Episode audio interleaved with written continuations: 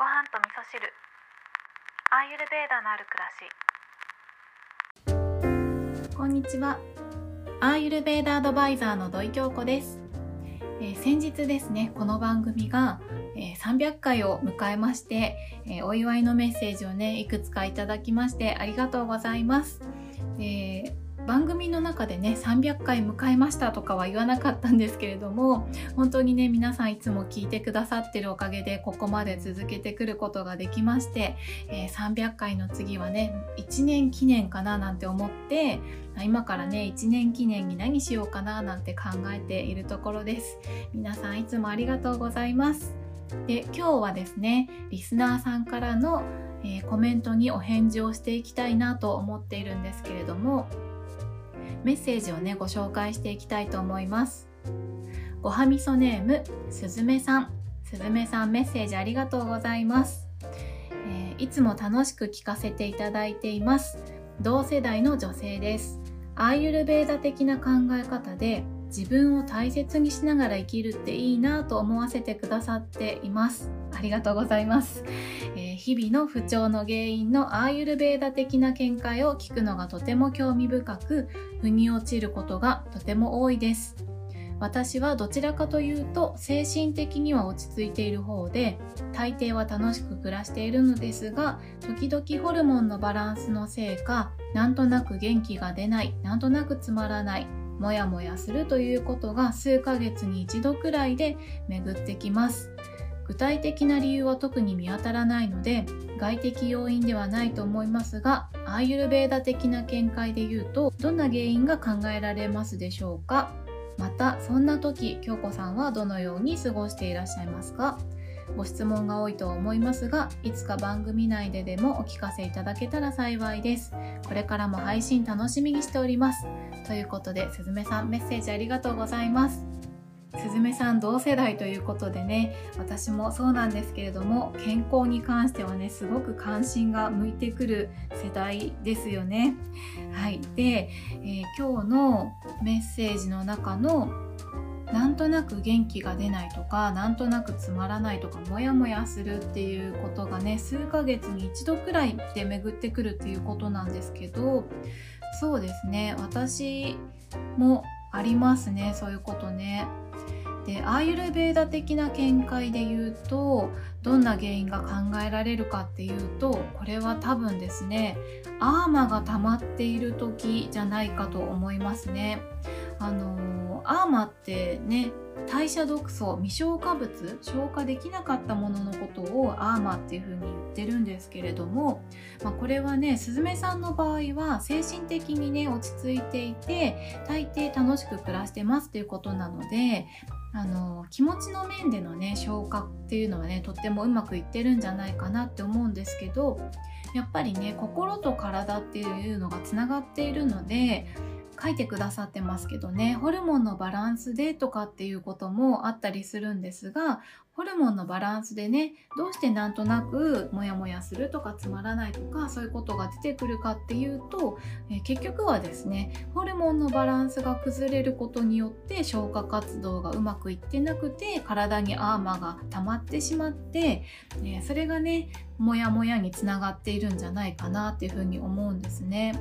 で私の場合はですねこのこういう時にチェックすべきポイントっていうのはまずは便がすっきり出てるかどうかっていうことがね私の中では一番チェック項目としてはね大きいところですごい単純なんですけど便がねすっきり出てない時はモヤモヤしてます。これはね数ヶ月に一度とかっていう頻度よりももっと私の場合は頻繁に起こってくるんですけれども原因としてはね睡眠がちょっと足りてなかったりとかあとはね大好きなパンを連日食べているとかそういう時はね結構モヤモヤしたりしますね。特にねあのこれはパンがダメって言ってるんじゃなくて私の体にはパンがねちょっと重たいなっていうことがあるので私の場合はパンが結構溜まっちゃうっていうことなのであのパンでも何でも消化できますっていう人はねあの全然大丈夫だと思うんですけれどもやっぱりねあの同じような食生活をしていても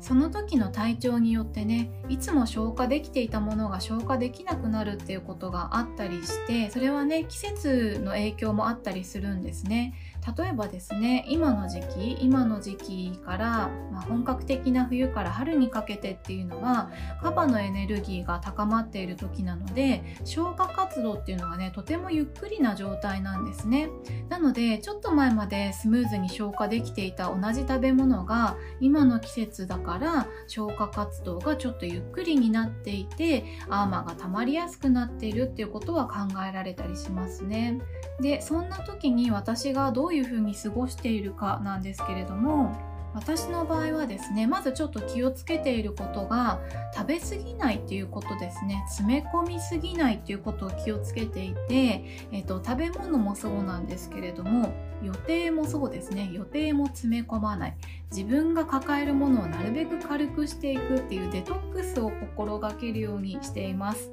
で特にですねああまあ溜まってるな未消化物溜まってるなっていう自覚症状がある時っていうのは、まあ、もやもやしてたりとか便がちゃんと出てないなって思う時にはキッチャリをね食べるようにしています。でね1月の初めに七草がゆの日なんてありましたけれども、えー、私はですね七草がゆは食べませんでしたけれども、えー、週に3回ぐらいはおかゆを食べて胃腸の調子を整えるということをしていてこのおかゆのねうちの一つが、えー、キッチャリなんですね。そうやってね時々キッチャリを食べて、えー、日常的にねデトックスを心がけるようにしていますで、えーと、過ごし方なんですけど、えーと、ヨガをしたりとかねストレッチをしたりとかあとはねあのー詰め込まないっていうところで言うと一人の時間をねとっても大切にするようにしています。例えばね一人の時間であっても SNS を見たりとかネットニュースを見たりとかすると一人の時間のはずなんだけど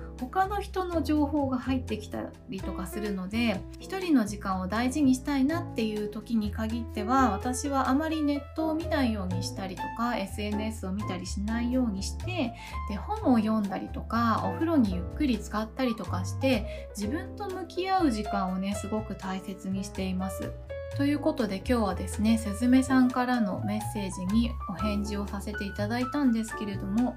うまいこと答えられてますでしょうかね？ちょっとわからないことがあったらねまたあのメッセージいただければと思うんですけれども